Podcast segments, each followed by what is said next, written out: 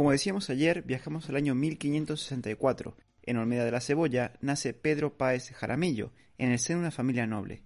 Don Pedro encontró rápidamente su vocación e ingresó en la Compañía de Jesús en 1582, pasando sus primeros años en la Casa de Probación Jesuita de Villarejo de Fuentes, tras los cuales estudió filosofía tres años en Belmonte, donde fue discípulo de Tomás de Ituren. Aquello no retendrá mucho tiempo a nuestro protagonista, ya que eran años de gran expansión misionera de la Compañía de Jesús. Páez no fue ajeno a aquello, y su gran espíritu aventurero le empujó a formar parte de esas expediciones. En su carta Indeptae pidió ser enviado a China o a Japón como misionero, pero es destinado a Etiopía, donde la misión católica establecida en 1557 estaba al borde de la extinción, siendo esto un problema para Felipe II, no tanto por el objetivo religioso, sino más bien estratégico.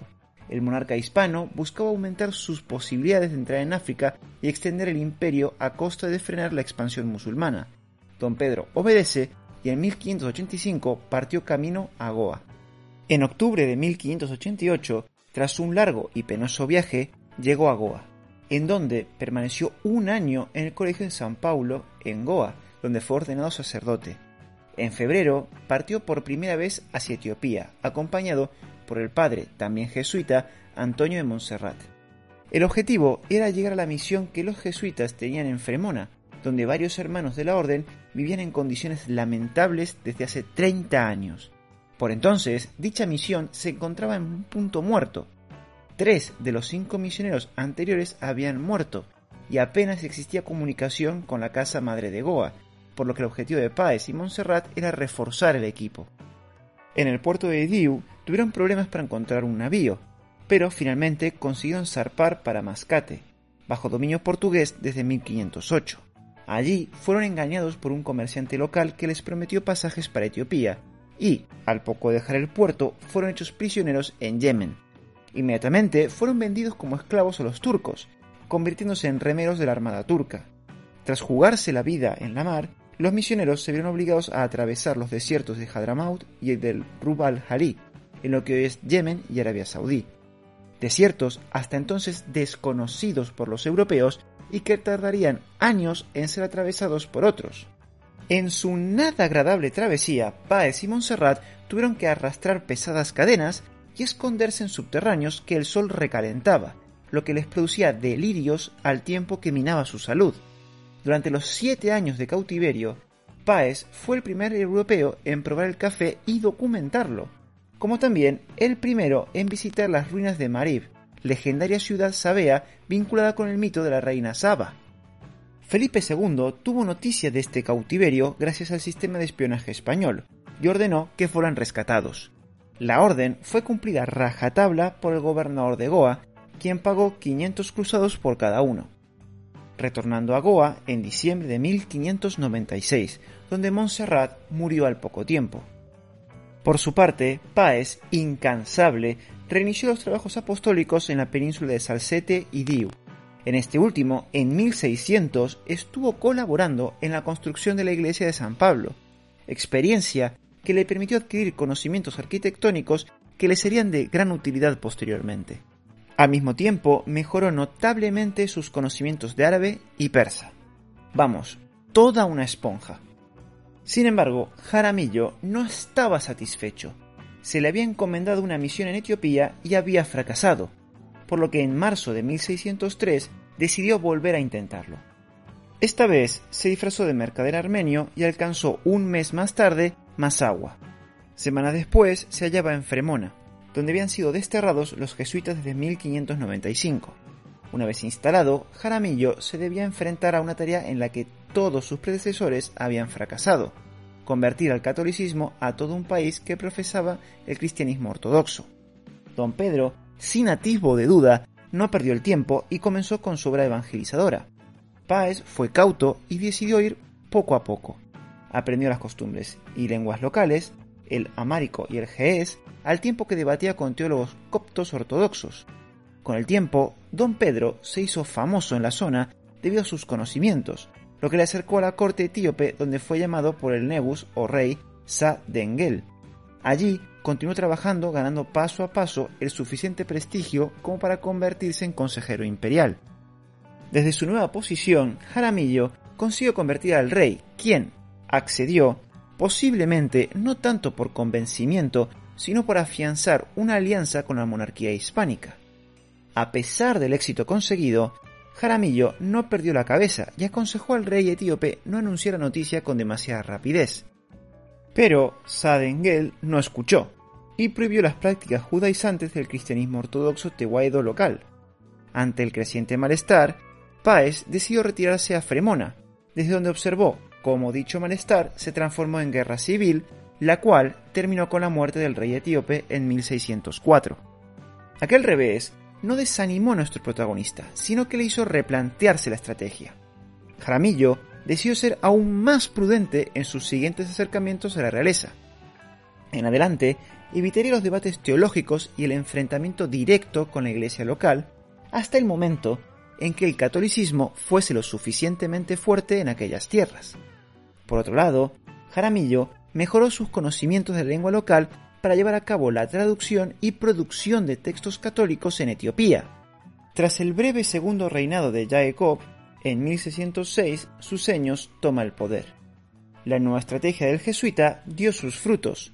No solo consiguió lograr la confianza del nuevo monarca, sino que estableció una estrecha relación de amistad. La cercanía con el rey le permitió expandir poco a poco la red jesuita por Etiopía gracias a las concesiones de las tierras del monarca. Esto despertó ciertas suspicacias en la corte, pero el carisma de Jaramillo consiguió aplacarlas y atraer a muchos cortesanos al catolicismo, incluido el hermano del monarca, Crestos, quienes pasaron a convertirse en sus protectores, otorgándoles más tierras y medios de financiación a las residencias jesuitas. Desde su posición en la corte, Jaramillo no solo desempeñó tareas de evangelización, sino también diplomáticas, como la redacción de cartas que el rey de Etiopía enviaba al Papa y al rey de España, a lo que hay que sumar que recibió encargos de construir iglesias, una encargada por el propio rey y otra por su hermano, Crestos.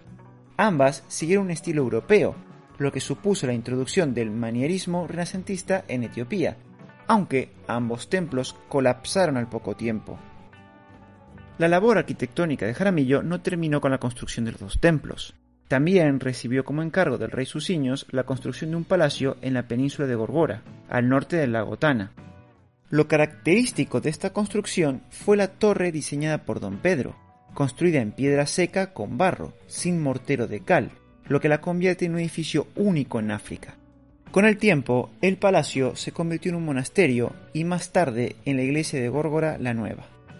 Aunque te parezca que el jesuita estaría colapsado de trabajo y agotado, nada más lejos de la realidad.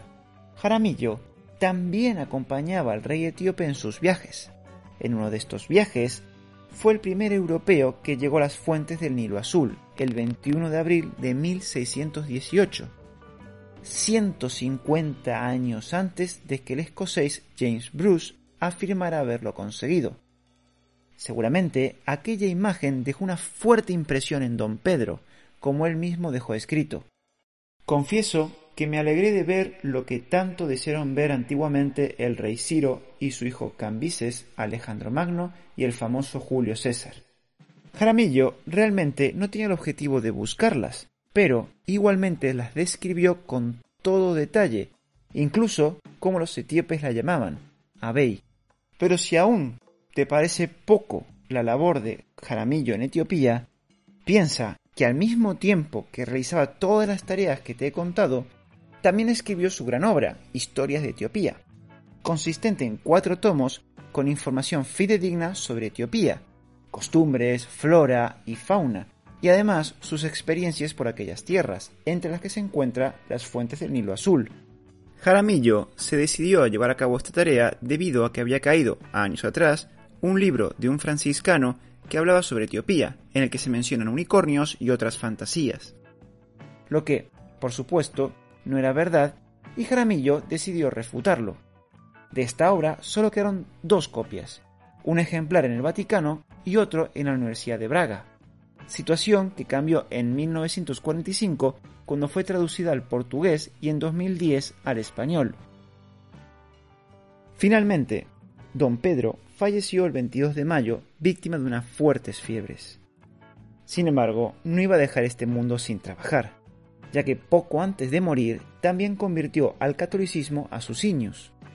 Sus restos fueron enterrados en la iglesia de Górgora Vela, que él mismo construyó, aunque posteriormente se trasladaron a la capilla mayor de la nueva iglesia de Yasu en Górgora Nueva.